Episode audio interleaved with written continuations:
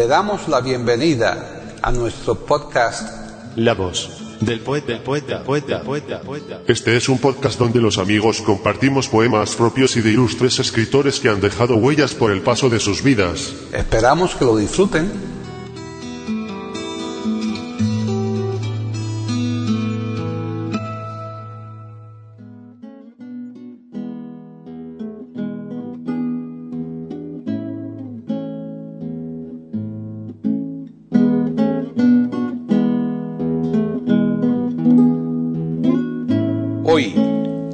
Del poeta de eiberoamérica.com, Paquita Sánchez Calvarro presenta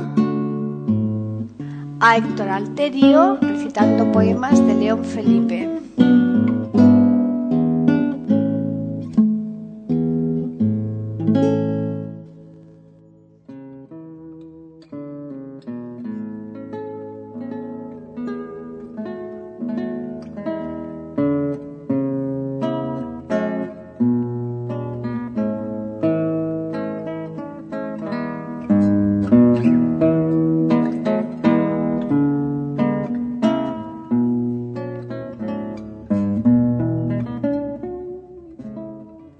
Tal? Bienvenidos un día más a La Voz del Poeta en iberoamérica.com.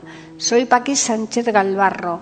Hoy nos visita en La Voz del Poeta Héctor Alterio, que como saben nuestros oyentes, al menos los de Argentina, es un conocido actor de este país que como tantos y tantos otros ha hecho sus incursiones en la declamación poética. En su estreno, Héctor Alterio nos va a recitar poemas de un autor que, aunque no sea de los más frecuentados en nuestro programa, sí que ha tenido bastantes apariciones en el mismo e incluso algún programa monográfico. Se trata de León Felipe, del que Héctor Alterio nos va a recitar los siguientes poemas. 1. Escuela. 2 vencidos. 3. Qué lástima. 4. La ventana. 5. ¿Por qué hablan tan alto los españoles? Bien, ya les dejamos y una vez más, antes de despedirnos, les recordamos que el próximo viernes estaremos aquí en iberoamérica.com para ofrecerles un nuevo podcast de la voz del poeta.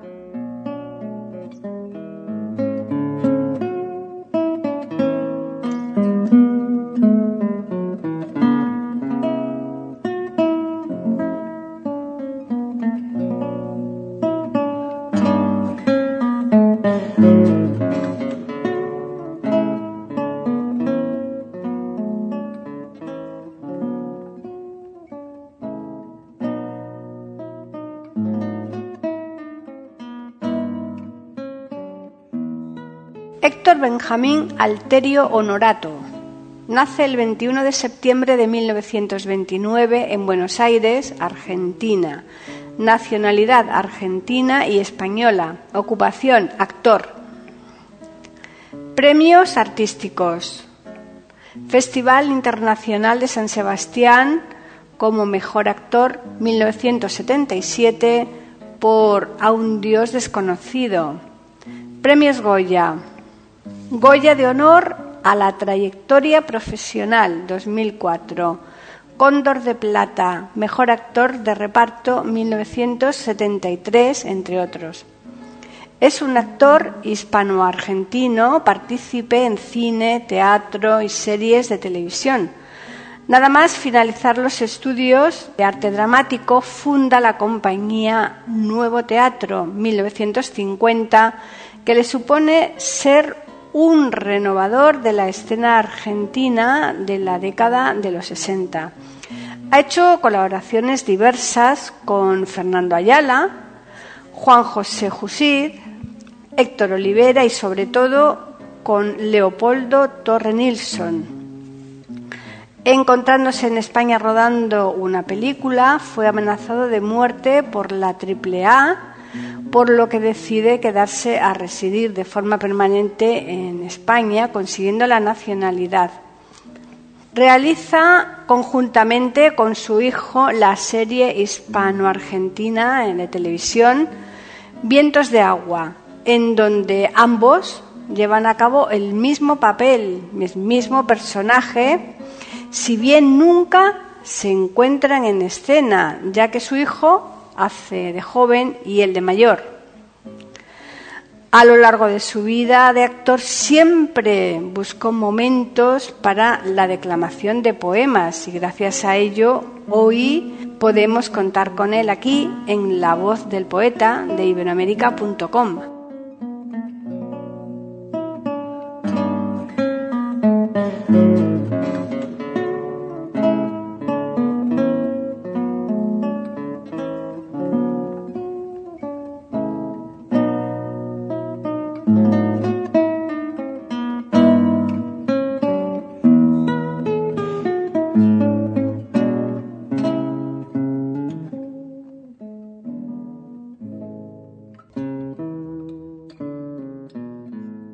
Felipe Camino Galicia de la Rosa, conocido como León Felipe, nació en Tábara, Zamora, España, el 11 de abril de 1884 y fallece en Ciudad de México el 18 de septiembre de 1968. Poeta español, cultivó la poesía y el teatro. Movimientos, generación del 27 Nace en una familia acomodada, siendo su padre notario. Ejerce como farmacéutico en diferentes pueblos de España, además de llevar a cabo el papel de cómico en una compañía de teatro. Se traslada a México, donde trabajó como bibliotecario y más tarde como profesor de literatura española en la Universidad de Cornell en Estados Unidos. En cuanto a su poesía destacamos Versos y oraciones de caminantes, 1920. Drop a Star, 1933. La insignia, 1936. El payaso de las bofetadas y el pescador de caña, poema trágico español, 1938. El español del éxodo y del llanto, 1939. El gran responsable, 1940. El poeta prometeico, 1942, etc. Adaptó varias obras de Shakespeare como Macbeth o El asesino del sueño, Otelo o El pañuelo encantado, no es cordero, que es cordera, basada en Twelfth Night. Las traducciones de León Felipe fueron muy abundantes, sobre todo en teatro renacentista inglés, desaparecidas en la actualidad en su gran mayoría.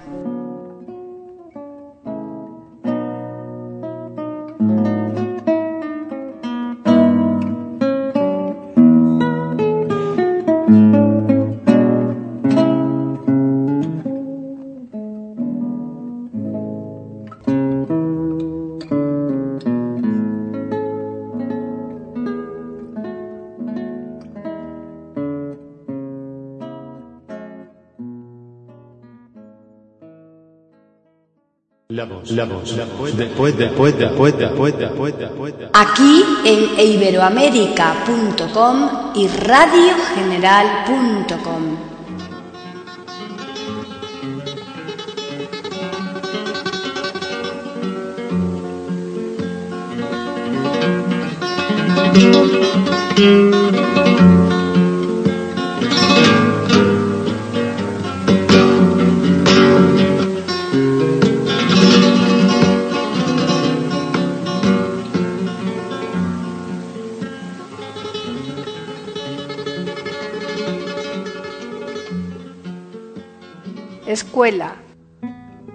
Hoy tocaron los grandes violinistas del mundo,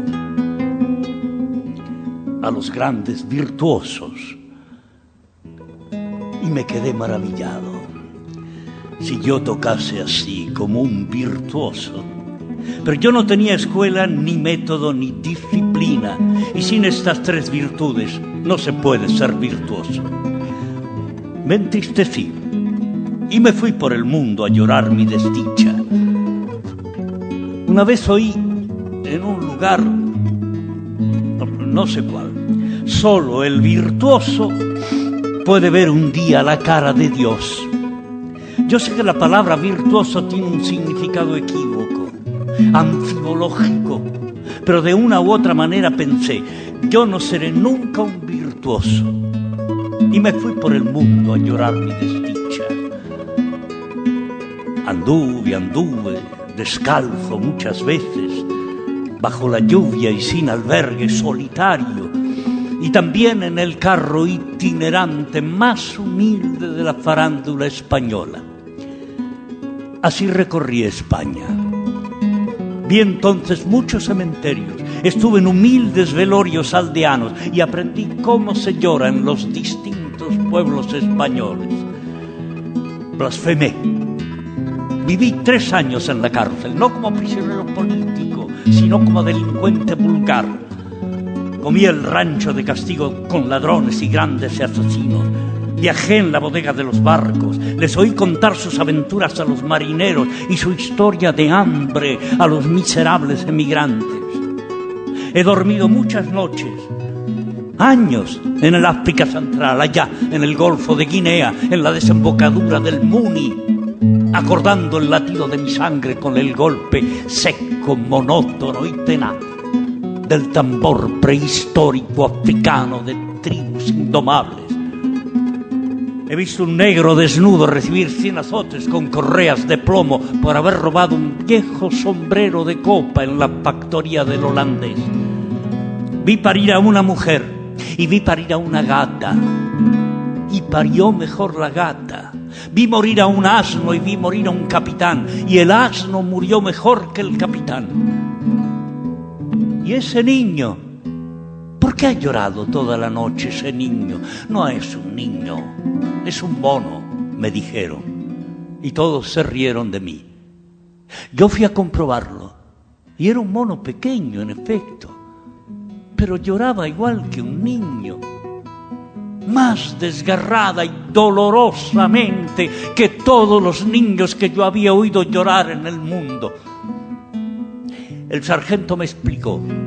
Anoche en el bosque matamos al padre y a la madre y nos trajimos al monito. ¿Cómo lloraba el monito?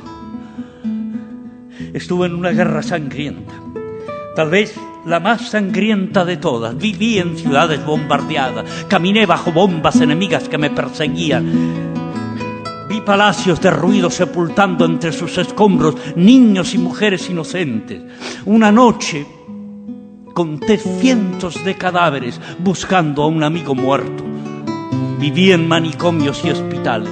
Estuve en, el, en un leprosario junto al lago petrolífero y sofocante de Maracaibo.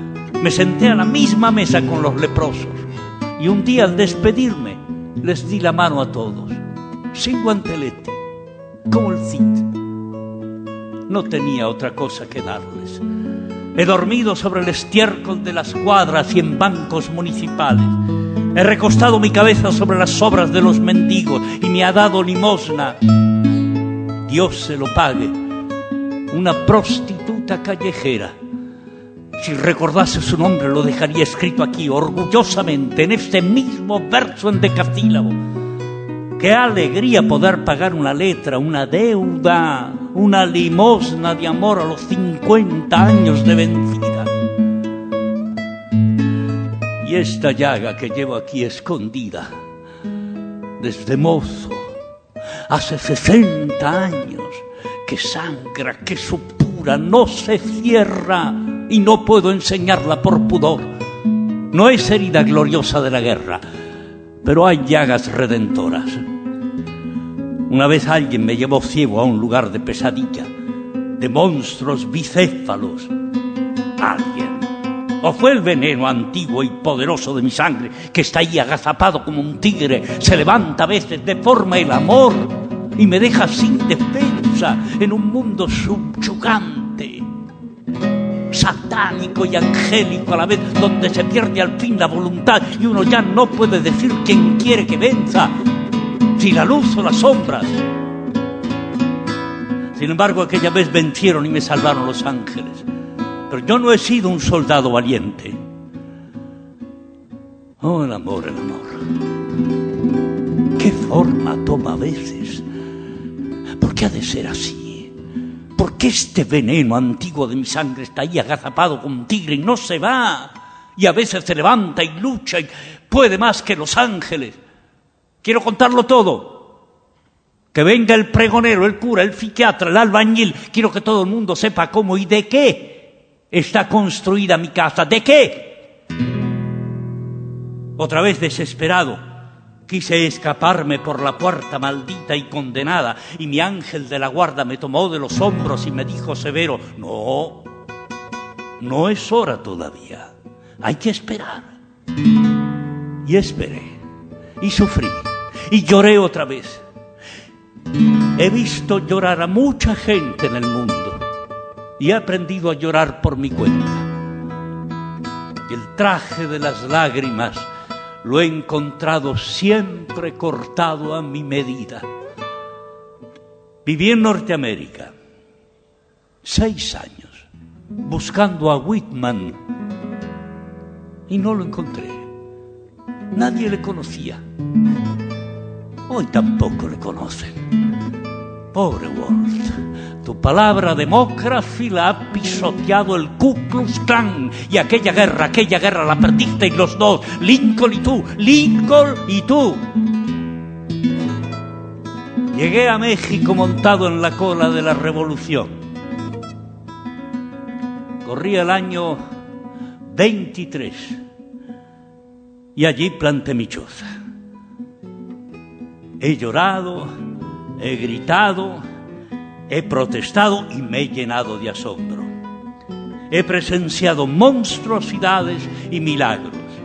Allí estaba cuando mataron a Trotsky, cuando asesinaron a Villa, cuando fusilaron a 40 generales juntos.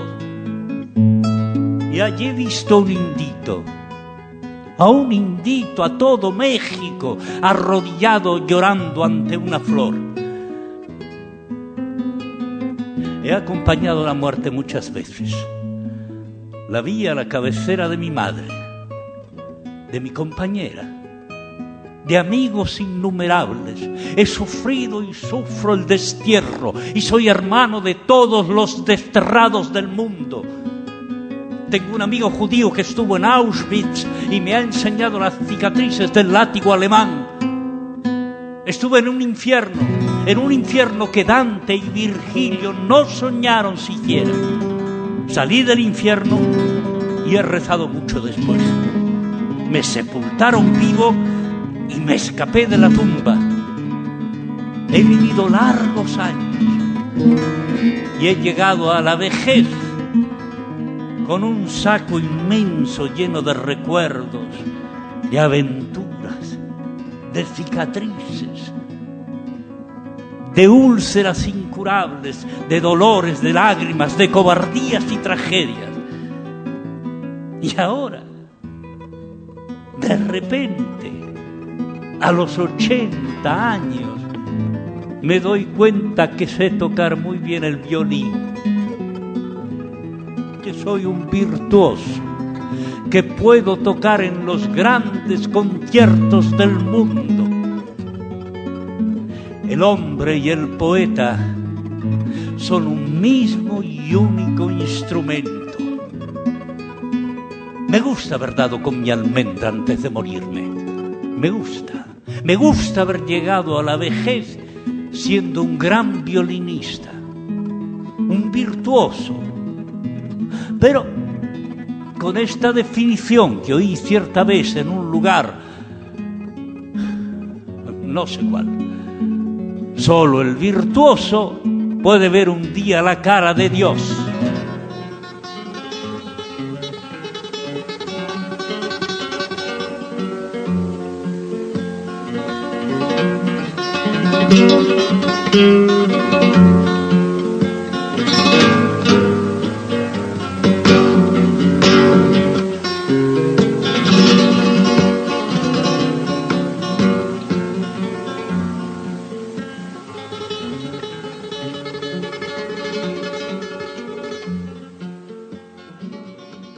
La voz, la voz, la voz poeta, poeta, poeta, poeta, poeta, poeta. Aquí en iberoamérica.com y radiogeneral.com.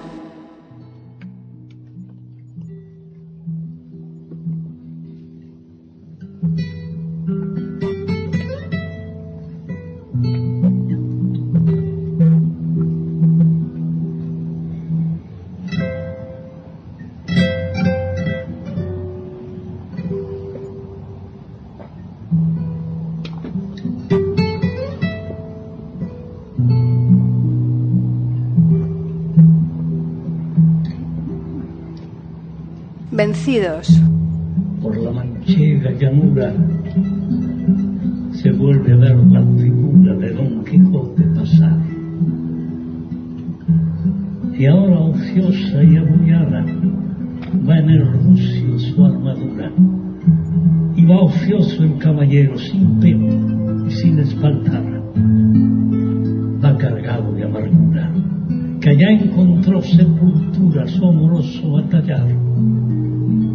Cargado de amargura, que allá quedó su ventura en la playa de Barcino frente al mar.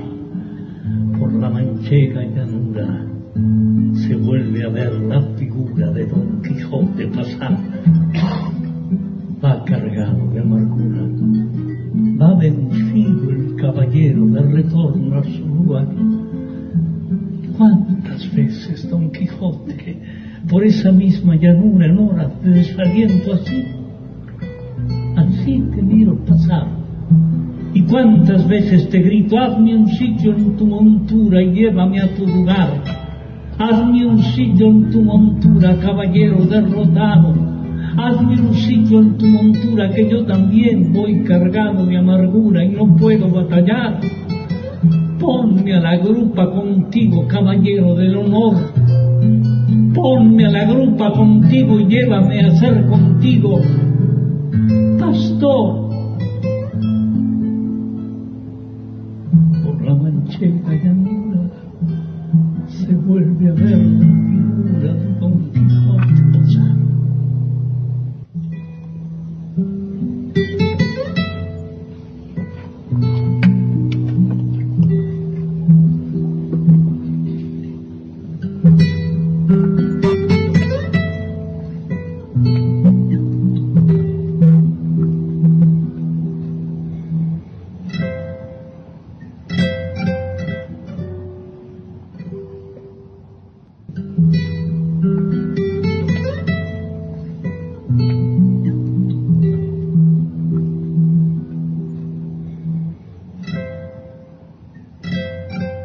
lástima. Qué lástima que yo no pueda cantar a la usanza de este tiempo lo mismo que los poetas de hoy cantan. Qué lástima que yo no pueda entonar con una voz engolada esas brillantes romanzas a las glorias de la patria.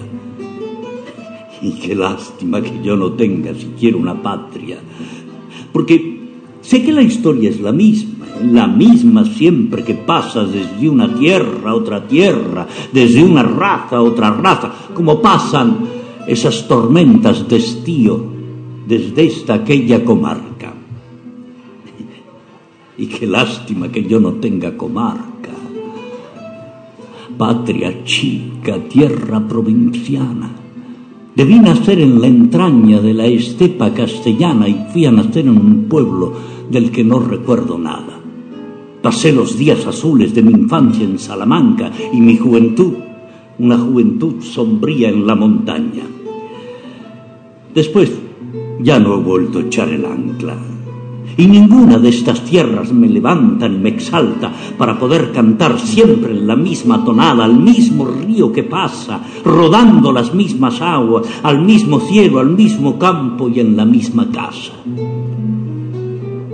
Y qué lástima que yo no tenga una casa. Una casa solariega y blasonada una casa en que guardara, a más de otras cosas raras, un sillón viejo de cuero, una mesa polillada y el retrato de un mi abuelo que ganara una batalla. Qué lástima que yo no tenga un abuelo que ganara una batalla, retratado con una mano cruzada en el pecho y la otra en el puño de la espada. Y, qué lástima que yo no tenga siquiera una espada, porque ¿qué voy a cantar? Si soy un paya, no tengo patria, ni una tierra provinciana, ni una casa solariega y blasonada, ni el retrato de un mi abuelo que ganara una batalla, ni un sillón viejo de cuero, ni una mesa, ni una espada. ¿Qué voy a cantar? Si soy un paria que apenas tiene una capa. Sin embargo, en esta tierra de España y en un pueblo de la Alcarria, hay una casa en la que estoy de posada y en la que tengo prestadas una mesa de pino y una silla de paja. Un libro tengo también. Y todo mi ajuar se halla en una sala muy amplia y muy blanca que está en la parte más baja y más fresca de la casa.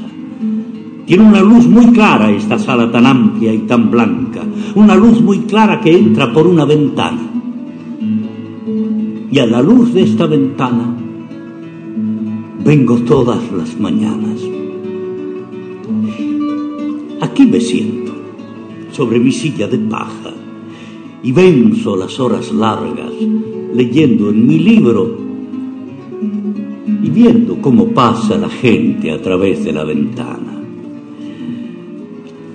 Cosas de poca importancia parecen un libro y el cristal de una ventana en un pueblo de la Alcarria. Y sin embargo, le basta para sentir todo el ritmo de la vida mi alma.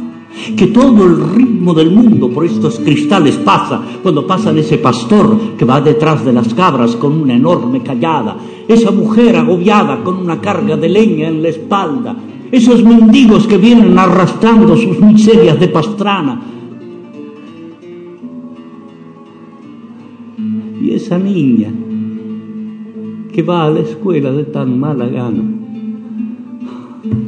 Esa niña hace un alto en mi ventana siempre y se queda los cristales pegada como si fuera una estampa. Qué gracia tiene su cara en el cristal aplastada, con la barbilla sumida y la naricilla chata. Yo me río mucho mirándola y le digo que es una niña muy guapa. Ella entonces me llama tonto y se marcha. Pobre niña. Ya no pasa por esta calle tan ancha caminando hacia la escuela de muy mala gana, ni se para en mi ventana, ni se queda a los cristales pegada como si fuera una estampa que un día se puso mala, y otro día doblaron por ella muerto las campanas. Y en una tarde muy clara, por esta calle tan ancha, a través de la ventana, vi cómo se la llevaban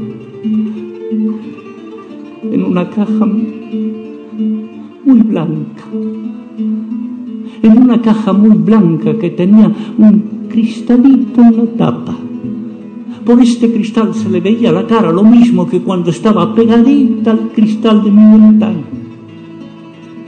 Al cristal de esta ventana que ahora me recuerda siempre el cristalito de aquella caja tan blanca. Todo el ritmo de la vida pasa por este cristal de mi ventana. Y la muerte también pasa. Qué lástima que no pudiendo cantar otras hazañas, porque no tengo una patria, ni una tierra provinciana, ni una casa solariega y blasonada, ni el retrato de un mi abuelo que ganara una batalla, ni un chillón viejo de cuero, ni una mesa, ni una espada.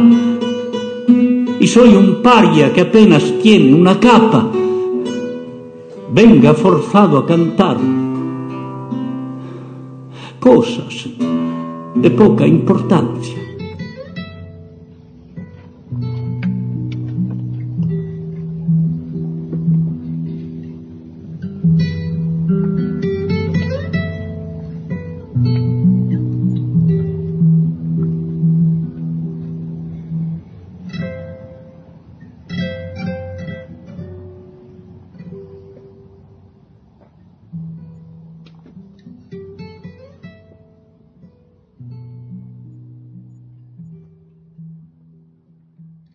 La voz, la voz, la voz del poeta, del poeta, poeta, poeta, poeta, poeta. Aquí en iberoamérica.com y radiogeneral.com.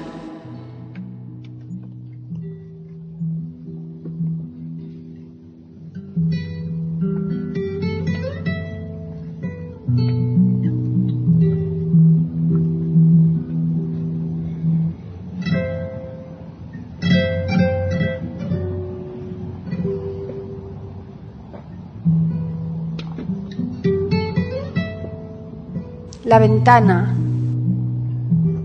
Diré algo más de la poesía.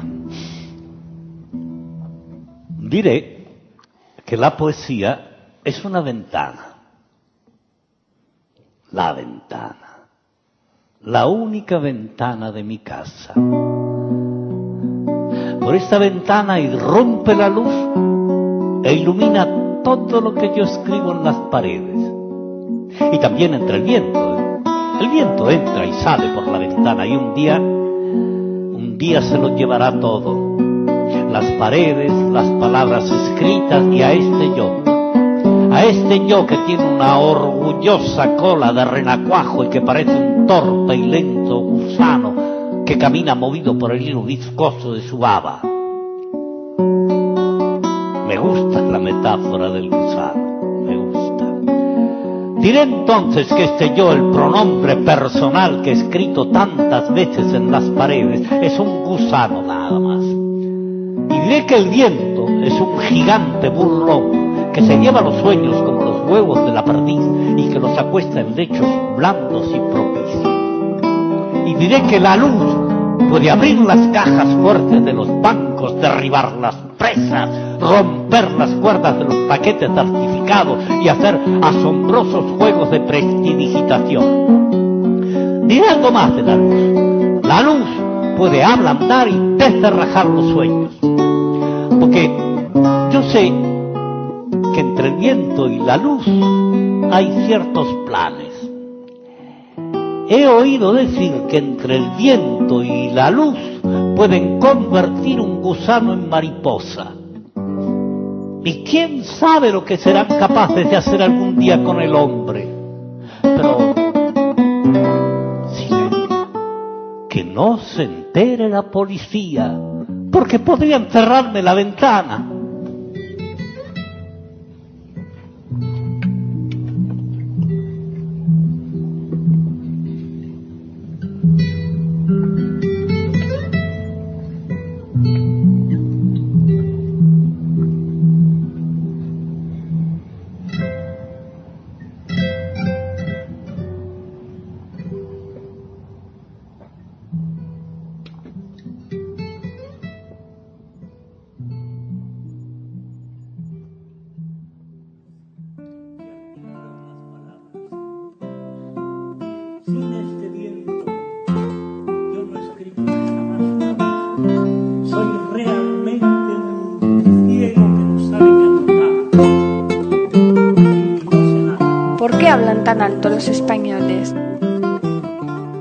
Yo no soy más que un hueco y viejo embudo de trasiego, abandonado en el repecho del camino o en el rincón más oscuro de la cueva, y por donde, a pesar de mi voluntad que no quisiera más que dormir, el viento sopla a veces y articula unas palabras. Sin este viento, yo no he escrito jamás una letra. Soy realmente un ciego que no sabe cantar. Y, no sé nada. Puedo decir, no obstante, algunas cosas desde el sillón del psicoanálisis. Por ejemplo, que no me gusta escribir, que me pesa la pluma como una azada y que lo que me gusta es dormir. Dor- tengo 78 años y aún no he aprendido un oficio. No sé pelar una manzana y las faltas de ortografía me las corrige mi mujer. Y como hechos fatales que no he podido remediar, estos tres, que soy español, que hablo demasiado alto, y que por no sé qué razones esta manera de hablar les molesta mucho a los pedantes y a los rabadanes del mundo, mucho, y sobre este punto creo que puedo escribir también unas palabras. Este tono levantado del español es un defecto, viejo ya, de raza, viejo es incurable. Tenemos los españoles la garganta destemplada y en carne viva. Hablamos a grito herido y estamos desentonados para siempre. Para siempre, porque tres veces, tres veces tuvimos que desgañitarnos en la historia hasta desgarrarnos la laringe. Tres veces. La primera fue cuando descubrimos América. Y fue necesario que gritásemos sin ninguna medida, tierra, tierra, tierra. Había que gritar esta palabra para que sonase más que el mar y llegase a los oídos de los hombres que se habían quedado en la otra orilla. Acabábamos de descubrir un mundo nuevo, un mundo de otras dimensiones, al que cinco siglos más tarde, en el gran naufragio de Europa, tenía que agarrarse la esperanza del hombre. Había motivos para hablar alto, había motivos para gritar. La segunda fue cuando salió por el mundo grotescamente vestido con una lanza rota y una visera de papel, aquel estrafalario fantasma de la mancha, lanzando al viento desaforadamente esta palabra olvidada ya por los hombres. Justicia, justicia, justicia. Había motivos para gritar, ¿o no? El otro grito es más reciente. Yo estuve en el coro. Aún tengo la voz parda de la ronquera. Fue el que dimos sobre la colina de Madrid en el año 1936 para prevenir a la majada, para soliviantar a los cabreros, para despertar al mundo. ¡Eh, eh, eh! ¡Que viene el lobo! ¡Que viene el lobo! El que dijo tierra y el que dijo justicia es el mismo que gritaba desde la colina de Madrid a los pastores, ¡eh, que viene el lobo! Nadie le oyó. Nadie. Los viejos rabadanes que escriben la historia a su capricho cerraron todos los postigos. Se hicieron los sordos. Se taparon los oídos con cemento. Y todavía ahora no hacen más que preguntar como los pedantes, pero ¿por qué habla tan alto el español? Sin embargo, el español no habla alto. Ya lo he dicho una vez y lo volveré a repetir. El español habla desde el nivel exacto del hombre. Y el que piense que habla demasiado alto es porque escucha desde el fondo de un pozo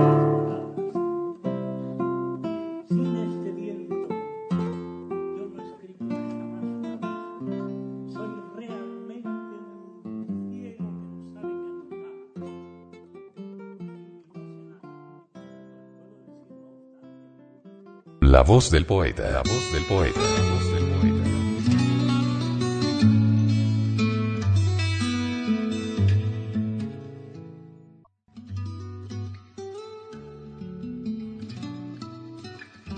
Grabación, edición y musicalización. A cargo de Antonio Verán Elvira.